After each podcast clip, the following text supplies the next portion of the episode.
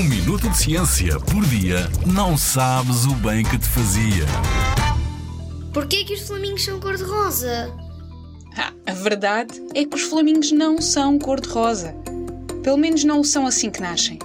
Quando saem do ovo e enquanto são jovens, os flamingos são acinzentados ou acastanhados. As suas penas só ficam cor-de-rosa, vermelhas ou alaranjadas mais tarde, através da alimentação. Nunca o ditado somos o que comemos fez tanto sentido. Ao filtrarem água com o bico, os flamingos alimentam-se de algas, camarões e de outros organismos que são ricos em pigmentos avermelhados e alaranjados, a que chamamos carotenoides. Durante a digestão, os carotenoides são separados de outras substâncias, acumulam-se nas gorduras, são depositados nas penas e.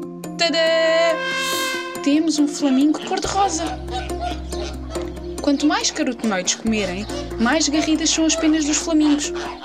Uma mudança de cor também pode acontecer connosco se comermos alimentos com muitos carotenoides, como as cenouras, tomates, abóboras. Mas em vez de cor-de-rosa, podemos ficar um bocadinho alaranjados.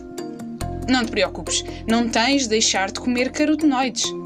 Com uma alimentação equilibrada e variada, não há hipótese de te transformares no Capitão Cenoura. Na Rádio ZigZag há ciência viva, porque a ciência é para todos.